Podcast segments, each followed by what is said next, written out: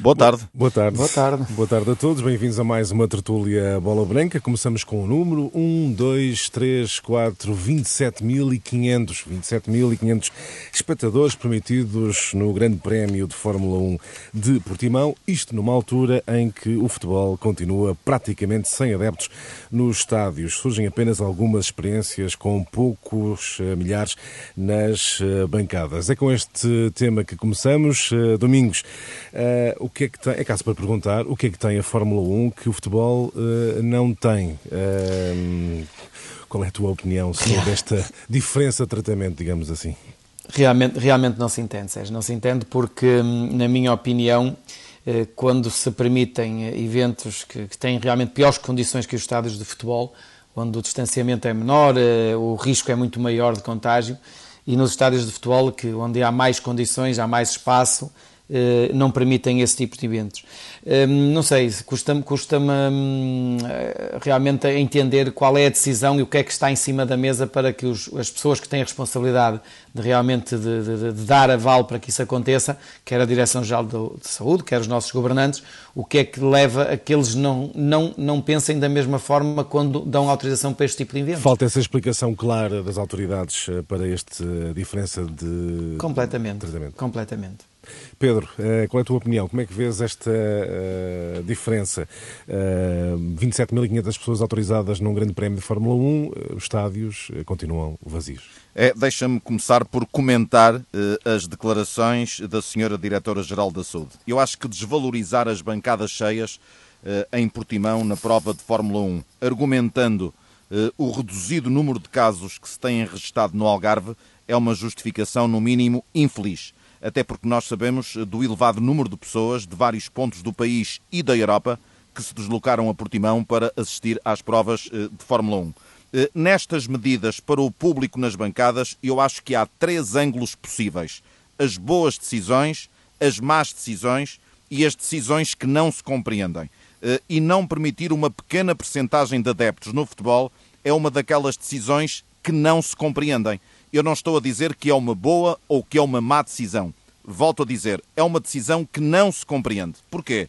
Porque todos os estádios têm cadeiras, porque todos os estádios permitem distância social, eh, com a identificação do lugar para o espectador que vai ao futebol.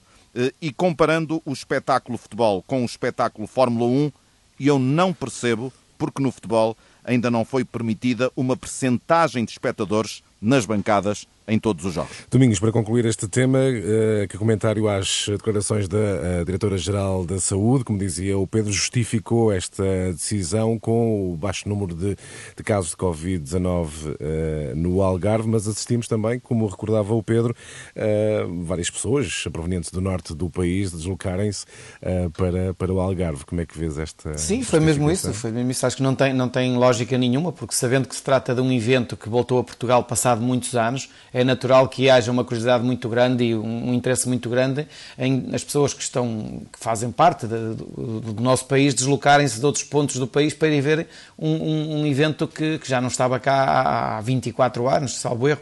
Portanto, é natural que vai haver ajuntamentos e vão haver pessoas que se vão cruzar ali. Portanto, acho que não tem lógica nenhuma ter acontecido da forma como aconteceu e não haja dúvida que demos uma má imagem daquilo que é o momento que atravessamos e aquilo que é as regras de, que estão a pedir a todas todas as pessoas e, e, que estão a fazer em todo o mundo e nós demos um mau exemplo daquilo que não se deve fazer num momento tão crítico como nós estamos a atravessar. Avançamos para as eleições do Benfica, esta semana de eleições eh, no eh, Benfica. Eh, Pedro, é expectável, do teu ponto de vista, alguma mudança ou a conjuntura é, nesta altura, favorável a Luís Filipe Vieira? Eu acho que Luís Filipe Vieira tem a reeleição garantida. Uh, os clubes de futebol dependem do os clubes dependem do futebol, dependem da performance desportiva das equipas. O futebol, como todos sabemos, é mais emocional uh, do que racional. Uh, os resultados em todos os clubes, não há exceções, superam qualquer projeto, qualquer ideia que um candidato possa apresentar num ato eleitoral. O Benfica está à frente do campeonato, como se sabe, o plantel dá garantias para uma candidatura, digamos que sem tibiezas ao título nacional e até à própria Liga Europa. A SAD tem força económica para suportar o afastamento do Benfica da Liga dos Campeões. Eh, é verdade que Luís Filipe Vieira, no seu mandato, cometeu erros, o mais flagrante terá sido o timing de investimento no plantel, mas no deve haver o balanço desportivo é positivo e acho que é esse o balanço que os sócios vão fazer. E não, surgisse... terá, não, não, terá, influência, Pedro, a derrota em toda a linha da época passada, derrota no campeonato, perder a final da taça com o mais direto rival, isso não terá peso? Eu penso que não, porque o que está aqui em causa é o balanço dos consecutivos mandatos de Luís Filipe Vieira e nesse deve haver que falava, o balanço é positivo. E eu acho que só um grande nome que aparecesse eh, concorrendo contra Luís Filipe Vieira, o que não é o caso, eh, ou então uma oposição convergente contra Luís Filipe Vieira, poderia aqui haver uma discussão da reeleição do atual presidente. Não havendo, eu acho que esta reeleição quarta-feira está garantida. Domingos, é também a tua opinião? A reeleição de Filipe Vieira está uh, garantida? Sim, eu concordo, eu concordo com, com o Pedro. Não haja dúvida que também a conjuntura acho que acaba por ser favorável à continuidade do Luís Filipe Vieira por, por, o momento que estamos a atravessar e acho que também não vejo que haja um número suficiente eh, de sócios que, que, queiram a mudança e tenham a certeza que a mudança vai fazer um Benfica diferente, porque não haja dúvida que o Luís Filipe Vieira, com todos os problemas que possa ter tido e com o fracasso esportivo que possa ter tido, eh, não, temos que dar o valor que ele tem, que em sete anos ganhar cinco títulos, portanto o Benfica tem um passado recheado também de, de, de campeão por cinco vezes, e isso, então, isso tem, então tem, os pesa muito. mais recentes, uh, eu acho ao campeonato do ano passado, à, à, à derrota na final da Taça de Portugal com o Futebol Clube do Porto, não terá grande impacto. Eu acho que não, eu acho que é aquilo que o Pedro disse bem, acho que a consistência do próprio adversário também às vezes é muito importante e é isso que leva as pessoas a tomarem uma decisão de querer a mudança. Não, estou, não conheço bem o Noronha Lopes, mas sei que há, um, há, um, há uma porcentagem muito grande que o apoia e que será que será,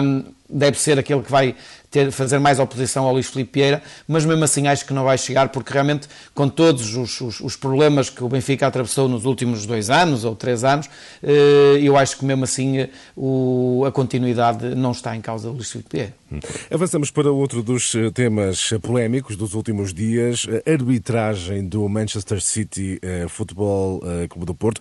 Para os que não estão recordados, há um penalti assinalado que dá o empate ao Manchester City, mas eh, durante a jogada, há um pisão de um jogador eh, eh, da equipa inglesa ao guarda-redes do Futebol do Porto e essa falta não foi assinalada. Domingos, o que é que isto nos mostra? Numa altura em que há vídeo-árbitro, o que é que isto nos diz sobre o futebol europeu, do teu ponto de vista? É, é, é, podemos dizer que é inacreditável não ter sido uh, assinalada aquela falta. Sim, acho que toda a gente viu, toda a gente fez a mesma leitura do lance. Portanto, há uma tentativa de jogar na bola e depois não consegue e acaba por pisar o Marchezinho e acaba por tirar o Marchezinho durante algum tempo da jogada e, portanto, uh, recorrendo ao vídeo árbitro, vê-se mesmo que há. É verdade que não há intenção, mas uh, pôs em perigo a integridade do Marchezinho e, como tal, uh, devia ter sido marcada falta. Agora, é evidente que quando estas situações acontecem, quando acontecem com estas equipas que têm um poder eh, muito grande em termos daquilo que é a dimensão do futebol e, e, e o patamar onde se encontra, que é o caso do Manchester City, leva-nos a pensar que às vezes os árbitros têm a tendência a favorecer estes, estes clubes. Acho que foi uma má arbitragem, foi uma noite infeliz, onde realmente prejudicou o Porto, que estava a fazer um belíssimo jogo e que poderia, poderia ter tomado outro rumo o resultado, com duas decisões, na minha opinião, eh, mal da equipa de arbitragem e do VAR. Para além, para além desse, dessa falta antes do penalti, também consideras que a falta que dá o segundo golo ao City eh, não deveria ter sido assinalada, é isso? Sim, eu não vejo também, não vejo ali, não vejo ali a falta porque não, não, não se vê um toque bem explícito ao ponto de derrubar o, o, o jogador do Manchester City. Ele ali aproveitou-se daquela perda de bola do Fábio e sentiu nas costas e acaba por, por aproveitar e fazer-se à falta. Eu não vejo também que haja falta para, para naquele lance. Pedro Azevedo, a arbitragem europeia é assim tão má? Uh, como aquela que assistimos em Manchester, ou, uh, enfim, o futebol está organizado para, para, uh, europeu para favorecer os mais poderosos. Uma nota prévia: haverá sempre boas e más arbitragens, em todo lado. há um erro incrível ontem no Farense Rio Ave, do Campeonato Português, no Algarve. houve outros erros também nesta jornada, e mesmo com vídeo-árbitro no nosso campeonato. mas lá fora, como cá, eh, na maior parte dos casos, e o caso de Manchester é um desses casos, Na dúvida, as arbitragens beneficiam sempre os clubes com maior poder. O City tem um valor de mercado de mil milhões de euros. Falávamos nisso aqui há uma semana, quatro vezes mais do que o Futebol Clube do Porto. Uh, a equipa do City atualmente, uh, digamos que é um tubarão da Europa, embora com menos palmarés internacional do que o Porto. Uh, mas pela expressão que o City tem hoje, não há dúvida que teve uma ajuda decisiva na arbitragem neste jogo frente ao Futebol Clube do Porto. Continuamos a falar do Futebol Clube do Porto, que na última, e agora olhando para o Campeonato Nacional, para a Primeira Liga, o Futebol Clube do Porto que venceu pela margem mínima o Gil Vicente em casa, 1-0, com muitas alterações eh, no 11 eh, inicial. E fica claro, Domingos, que o Sérgio Conceição está a fazer algumas eh, experiências, o que me leva a perguntar se as saídas do plantel, falamos de Danilo, de Alex Teles, foram assim tão significativas que obrigam o treinador a experimentar outros modelos já em, pleno, em pleno campeonato. É essa a razão pela qual a Conceição está a fazer experiências digamos assim? Eu, eu diria que não. Não é pela questão de saída do Danilo e do Alex Teles, que eram dois jogadores fundamentais na, na equipa do Porto, mais o Alex Teles, no meu entender. Eh, eu acho que aquilo que o Sérgio está a fazer é o que normalmente um treinador faz neste momento e nesta fase da época, em função do calendário que aí vem. O Sérgio tem que integrar os novos, tem que procurar mais soluções, tem que dar, mais, tem que dar confiança uh, a mais jogadores que tem no plantel, porque o calendário uh, vai apertar, uh, Liga de Campeões, Campeonato, Taça, portanto, e é natural que o Sérgio procure, nesta altura, de uma forma gradual, integrar, integrar esses jogadores novos que estão a chegar e para que não, não se percam esses jogadores. Essa, para, no meu entender, é uma das razões. A outra, em relação à sua forma de jogar, é também tem a ver com eh, o Sérgio, o Sérgio já nos habituou eh, noutras épocas, a, não diria improvisar, mas mostrar um futebol do Porto eh, de certa forma imprevisível na, na, forma de abordar jogos, na estratégia para o jogo e mudando para isso o sistema. E já o fez o ano passado, este ano voltou a fazer, está a jogar com os três centrais, como jogou agora no Manchester City. Isto é, é sinal que o Sérgio hum, tem, quer soluções e não quer ser um porto previsível. E isso foi o que ele fez nos outros anos. Pedro Azevedo, qual é a tua opinião? A Conceição está ou não a fazer eh, experiências já com a Liga em curso? É obrigado a fazer essas experiências ou está a tentar garantir essa imprevisibilidade que falava o Domingos? Eh, eu acho que o Porto, no fundo, está, o Sérgio Conceição está a tentar eh, encontrar a melhor estrutura para o naipe dos jogadores que dispõe. Eh, está a jogar eh, nos últimos dois jogos, jogou assim, com uma defesa a três, dois laterais projetados. É um novo sistema, penso que pensado eh, para colmatar a saída de Alex Teles. Nós estamos a falar da galinha dos ovos de ouro do Porto, quer no que toca a assistências, quer nas bolas paradas.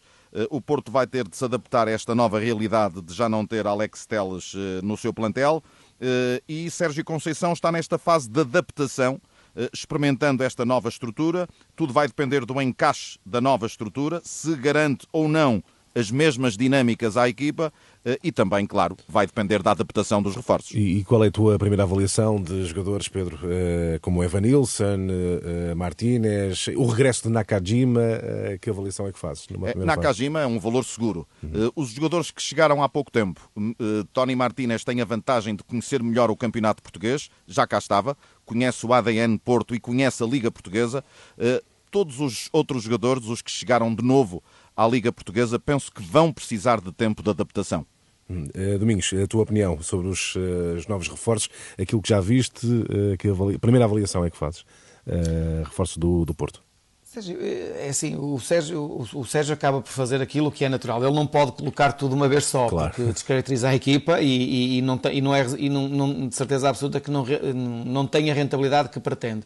E é natural que vá integrando pouco a pouco. Este Ivanilson é uma surpresa, acredito que, pelo aquilo que eu vi, pelo pouco que eu vi, parece-me um jogador potente, um jogador que, que, vai, que pode fazer a diferença agora, é evidente que hum, isto passa mesmo o próprio Sar ainda, uh, aquela posição central do lado esquerdo, falou-se também que poderia ser um, um, lateral esquerdo, portanto ainda passa também pelo, pelo conhecimento e aquilo que vai passar ao Sérgio para, para lhe dar alguma confiança mas eu acredito que, que estes jogadores podem, podem melhorar muito e continuo a dizer, a integração tem que ser gradual, mesmo o Filipe Anderson já teve, teve aquela situação ali em Albalade, o Sérgio voltou-lhe a dar mais uma oportunidade, portanto, tudo isto faz parte de um processo de integração. Eu acho que, hum, que o Porto, que o Porto tem, eh, tem bons jogadores e, como o Pedro dizia, é verdade, tem jogadores que conhecem bem a, a nossa liga, que foram reforços do Futebol do Porto e têm valor também. Não é? Uhum. E quanto ao Sporting, avançando já para o Sporting, que permanece invicto, uh, Domingos, uh, do teu ponto de vista, qual é, qual é o segredo para este bom arranque, este bom arranque do Sporting, um plantel que não tem, enfim, uh, nomes muito sonantes, qual é o segredo para garantir esta estabilidade inicial? Eu, eu, estou a gostar do Sporting, eu estou a gostar hum. do Sporting e, e, aquilo que o Ruben está, está, a fazer eh, mostra uma equipa irreverente, uma equipa jovem, eh, com jogadores com qualidade eh, e um, onde, onde eu vejo a maior preocupação do Ruben será eh, no aspecto defensivo para dar alguma segurança, alguma maturidade e experiência, que é o caso do, do Coates, do Neto e do Fedal, porque são jogadores que, que podem dar aquela segurança defensiva, mas depois do meio campo a frente são todos jogadores com, com muita qualidade e, e, e, jovens que realmente hum, parecem ter muito valor e, e é isso que o Ruben está, está à procura. Agora, precisa de dar consistência, o tempo, o tempo vai dizer, eh, este Sporting pode às vezes ter os problemas do crescimento de uma equipa, que é normal, porque no fundo é uma equipa toda ela nova, eh, mas esse num jogo ou outro menos conseguido, mas pelo menos já se vê uma identidade e, e volto a referir, acho que tem uma irreverência eh, com qualidade e que, e que não sei se se irá intrometer com o Porto e o Benfica, mas uh, sinto que este Sporting ainda pode crescer e pode ser uma boa equipe. É então uma pergunta que eu faço ao Pedro Azevedo, é uma irreverência suficiente para termos um campeonato a três, Pedro? Eu acho que não haverá um campeonato a três. Eu continuo a achar que Porto e Benfica serão as duas equipas que irão bipolarizar outra vez a luta pelo título. Mas o Sporting pode ter influência nas contas. Uh, aliás, já teve, porque já roubou dois pontos, dois pontos ao Futebol Clube do Porto. Uh, vai andar garantidamente no terceiro lugar. Vejo mais Sporting do que Braga neste arranque da época. Gostei muito do Sporting nos Açores. Tive a oportunidade de relatar o jogo. Gostei muito dos equilíbrios que Palhinha dá à equipa. Gostei dos dois laterais, atacam muito bem. Eh, gostei de Mateus Nunes, está a crescer muito na equipa do Sporting, que tem um peso forte na criatividade ofensiva da equipa. Eh, gostei de Pedro Gonçalves e Nuno Santos, tem explosão. Falta um Giovane mais definido em campo. Ainda não sabe muito bem o que pretende Rubén Amorim de Giovane. O Sporting está a jogar sem ponta de lança. Não acredito num candidato ao título sem ponta de lança. Uh, falta essa, falta essa uh, capacidade de, de definir melhor. O Sporting precisou de 16 remates para fazer dois golos nos Açores. E por falar em golos e para terminar, temos tempo ainda para falar de Darwin Nunhas, avançado do Benfica, que eh, apontou três golos na Liga Europa contra o Lech Poznan. Eh, Pedro, eh, mostra que é de facto uma grande contratação eh, e que vale o dinheiro que o Benfica eh, pagou por ele. É, foi 24 milhões, contratação mais cara da Exatamente. história do Benfica. Eh, não está a acusar a pressão de ter sido mais caro, tem apenas 21 anos parece-me ser um jogador muito interessante, tem golo e tem sentido coletivo, o que eu acho muito relevante num ponta de lança. Sim, tem, tem, também várias assistências, o que é significativo num avançado. É, e eu relatei o primeiro jogo dele a titular pelo Benfica, em Famalicão, na altura, e disse aqui nesta tertúlia que o Benfica tinha apostado muito bem, gostei muito das Exato. movimentações de Darwin, do seu sentido coletivo, acho que é um bom investimento este ponta de lança uruguaio do Benfica. Domingos, a mesma pergunta. Darwin Nunes já mostra que é uma grande contratação após aquele hat-trick contra o Lech Poznan para a Liga Europa.